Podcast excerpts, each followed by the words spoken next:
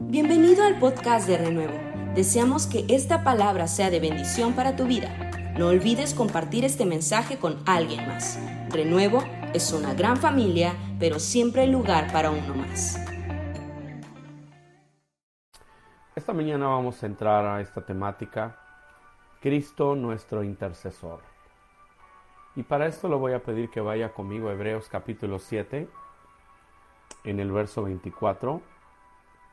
Cristo nuestro intercesor y vamos a tocar hoy la última parte de este tema que para mí ha sido fabuloso. A mí me encantan los temas teológicos en los que abundamos en la palabra y encontramos verdades gloriosas que forman nuestro entendimiento.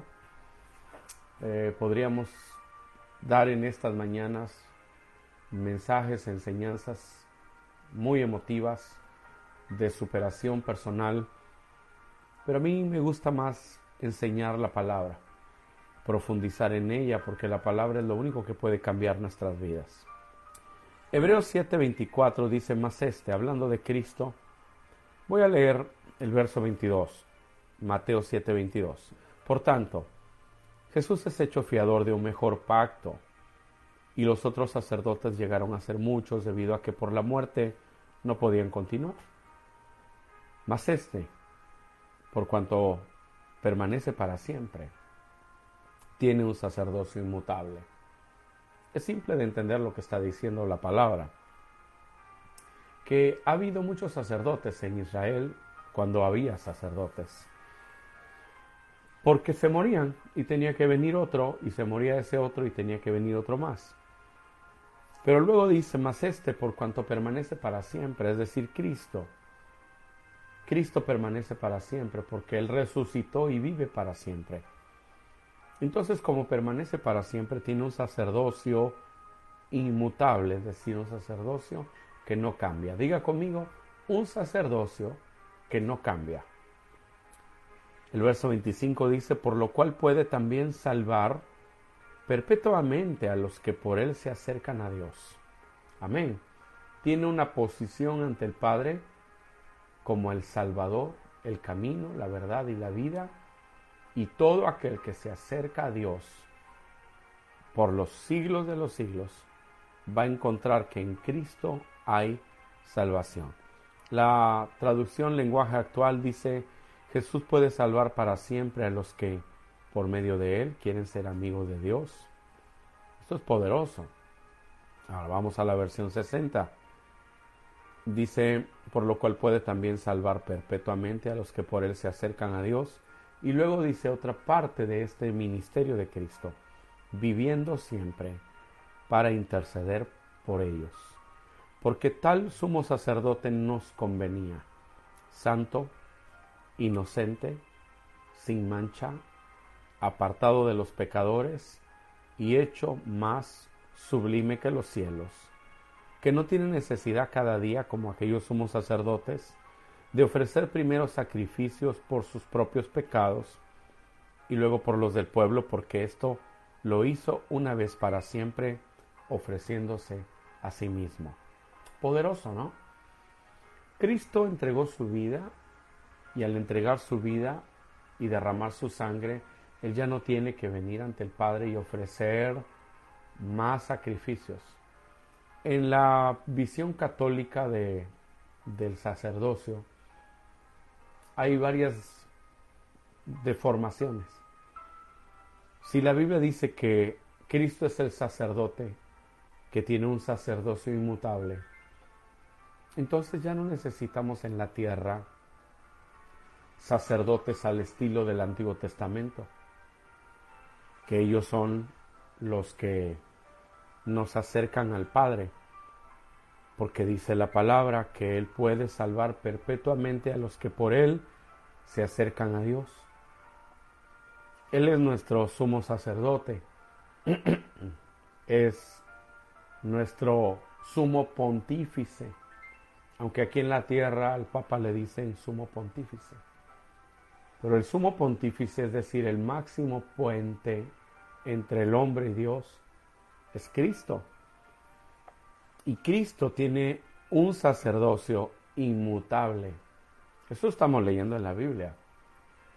Así que cuando vemos el sacerdocio católico nos encontramos una serie de deformaciones en el concepto de la redención, porque Dios, por medio de Cristo, nos ha redimido, nos ha puesto delante del Padre a través de Cristo, y Cristo fue colocado a la diestra del Padre como nuestro sumo sacerdote, que puede Él desarrollar un ministerio inmutable a favor de nuestras vidas.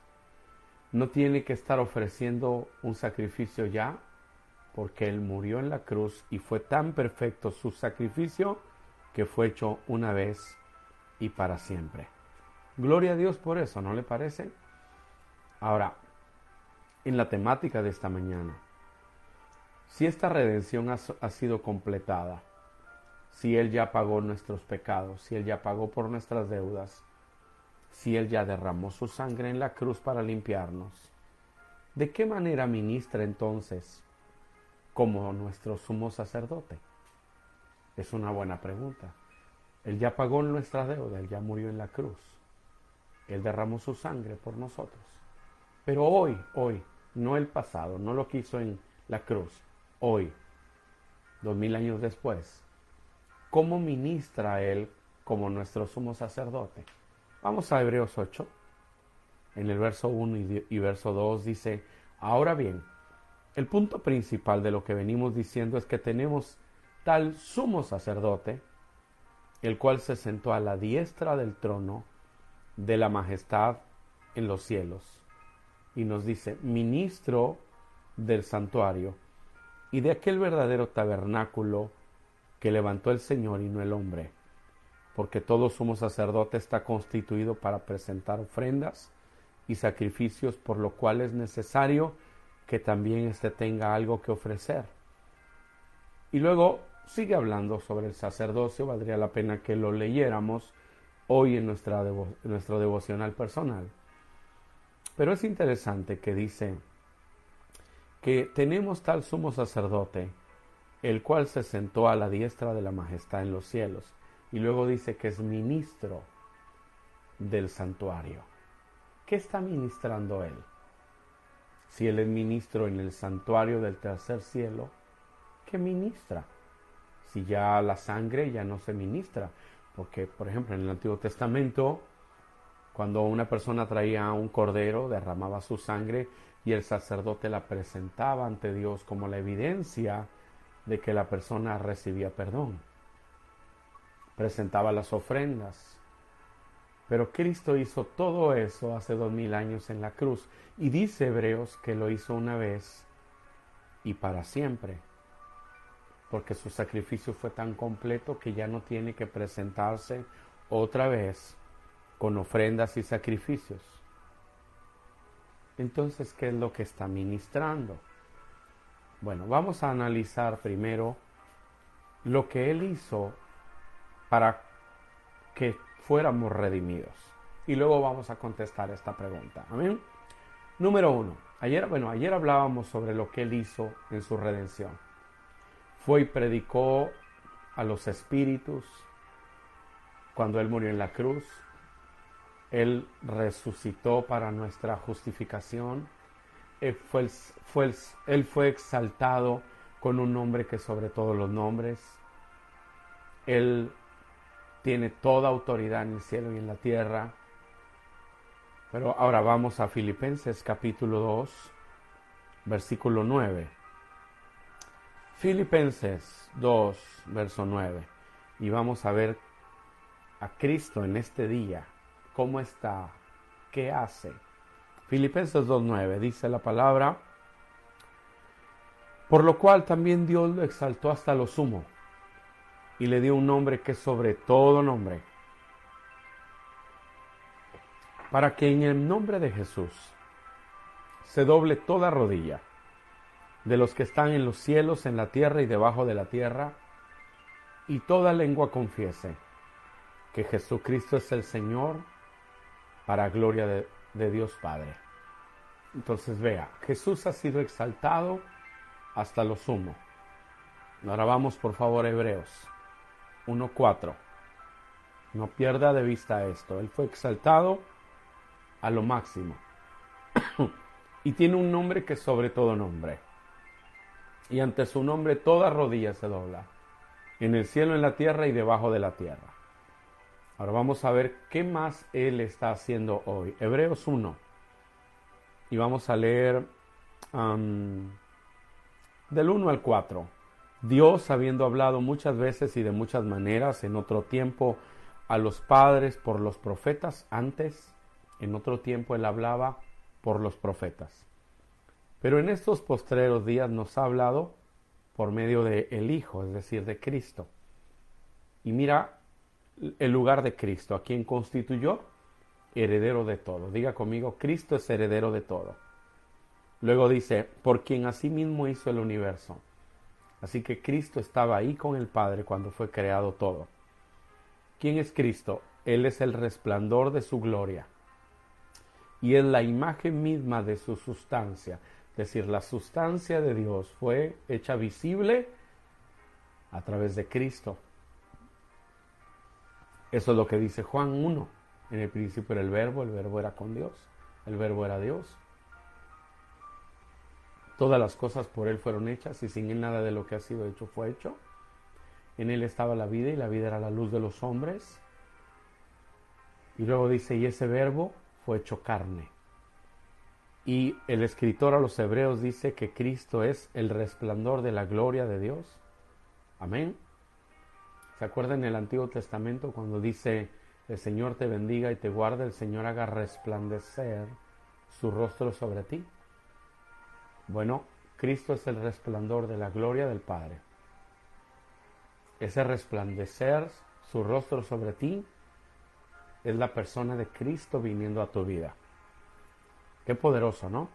Y luego dice el escritor, y es la imagen misma de su sustancia. ¿Y qué más es Cristo? Y el que sustenta todas las cosas con la palabra de su poder. O sea que las, las las cosas que existen están sustentadas por la palabra que sale de Cristo. Eh, Efesios 1.3 dice, bendito el Dios y Padre de nuestro Señor Jesucristo que nos bendijo con toda bendición espiritual en los lugares celestiales en Cristo. Nos bendijo. Diga conmigo, nos bendijo. ¿Y qué sostiene esas bendiciones que ya Dios nos dio? ¿Qué las sostiene? Dice Hebreos, la palabra de su poder sustenta todas las cosas. ¿Qué más es Cristo? Dice, habiendo efectuado la purificación de nuestros pecados por medio de sí mismo, se sentó a la diestra de la majestad en las alturas, hecho tanto superior a los ángeles, cuanto heredó más excelente nombre que ellos. Bueno, Él está activamente involucrado en el gobierno del universo. Amén. En síntesis, Hebreos, del 1, Hebreos 1 del 1 al 4 lo que nos dice es que Jesús está activamente involucrado en el gobierno del universo. El pasaje que leímos encontramos a Cristo exaltado hasta lo sumo. La segunda cosa que quiero resaltar es que Cristo está activamente involucrado en el gobierno del universo. Eso está haciendo. Ahora, la tercera cosa que quiero que quede clara en su corazón es que el reinado de Cristo es un reinado sacerdotal. Su trono tiene calidad de reino y de sacerdocio.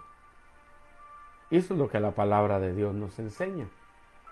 Él sigue siendo ungido, Él es el profeta, Él es sacerdote y Él es rey. El profeta Jesús. Hay un profeta Jesús bueno, eso dice Hebreos 1. Dios habiendo hablado antes por medio de los profetas, en estos postreros días ha hablado por medio del Hijo. El Hijo.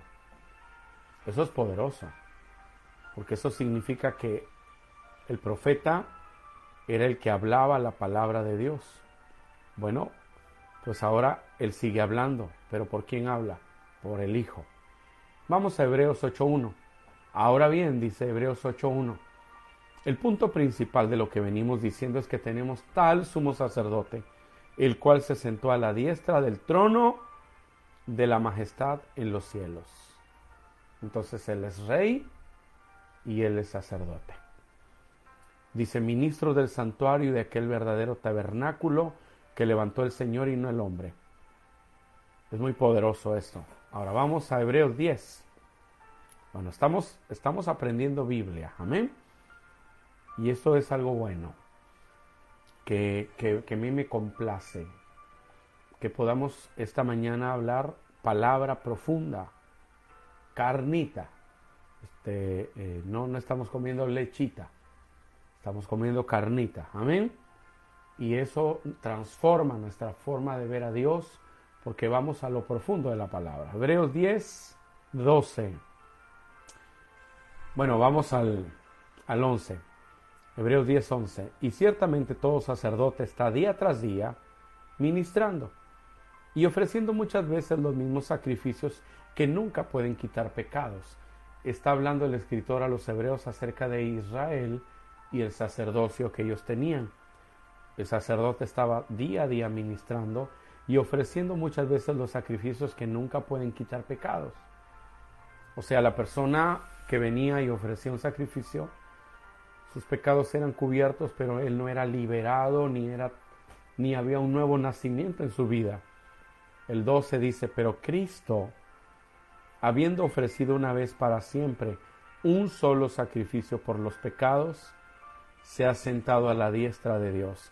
De ahí en adelante esperando hasta que sus enemigos sean puestos por estrados de sus pies. Entonces vamos a contestar. ¿De qué manera ministra Jesús como su sumo sacerdote. Bueno, Él está ministrando a través de la intercesión a favor de ti y de mí. Nosotros vimos a Cristo orar en los evangelios, pero Él sigue orando este día. Y vamos una vez más a Hebreos 7, el verso 24, que es un pasaje que valdría la pena que marcáramos, nos lo aprendiéramos de memoria dice, mas este por cuanto permanece para siempre tiene un sacerdocio inmutable, por lo cual puede también salvar perpetuamente a los que por él se acercan a Dios, viviendo siempre para interceder por ellos. Jesús es el soberano del universo que intercede.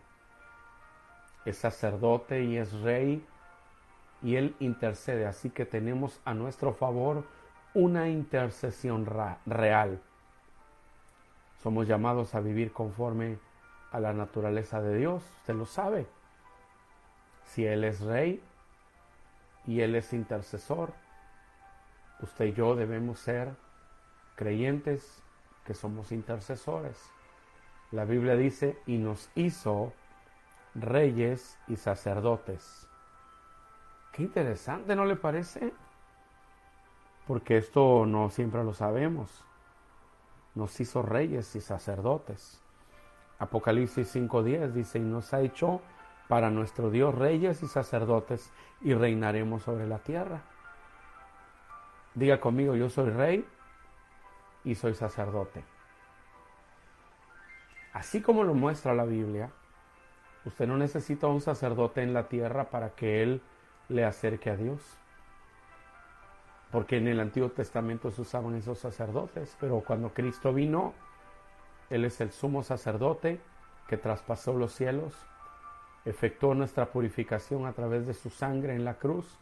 Su sacrificio fue tan completo que no ha habido necesidad de que se ofrezca otro sacrificio por nuestros pecados. Y ahora está a la diestra del Padre intercediendo por nosotros. ¿Para qué necesitaría usted un sacerdote en la tierra, teniendo tal sumo sacerdote que traspasó los cielos. Entonces Dios le hace a usted y a mí, los hijos de Dios, sacerdotes. Eso dice Apocalipsis. Si se le olvidó cuál dije, Apocalipsis, eh, Dios santo, eh, déjeme ver, lo perdí, es 5.10. Nos hizo reyes y sacerdotes. Amén. Somos reyes porque hemos sido llamados a gobernar. Por eso nunca acepte una vida de fracaso. usted ha sido llamado a ser un líder en esta generación. Y nos hizo sacerdotes, porque ministramos el corazón del Padre y somos intercesores a favor de otros. Amén. Ya no como el sacerdote del Antiguo Testamento, que no había otro camino al Padre. El camino al Padre es Cristo. Y usted y yo hemos sido llamados a orar por las necesidades de otros y unirnos a nuestro sacerdote, al sumo sacerdote en los cielos, llamado Cristo Jesús. ¿Qué le parece? ¿No le, no le parece que es buen momento para adorar a Dios? Para darle gloria, para exaltarlo, para honrar su nombre por ser Él así como es. Aleluya. ¿Puede alabar a Dios esta mañana? Por eso uno de los ministerios más poderosos que mucha gente desprecia es la oración. La oración. La oración, cuando usted ora, usted está aliándose al ministerio de Cristo como nuestro intercesor. Amén. ¿Qué tal? ¿Qué le parece? Bueno, espero que esta mañana usted y yo hayamos ido al restaurante del cielo a comernos un muy buen corte y que, que nuestra vida sea fortalecida. Gracias por quedarte con nosotros hasta el final de este mensaje. Te esperamos en nuestro próximo podcast. Renuevo es una gran familia, pero siempre hay lugar para uno más. Bendiciones.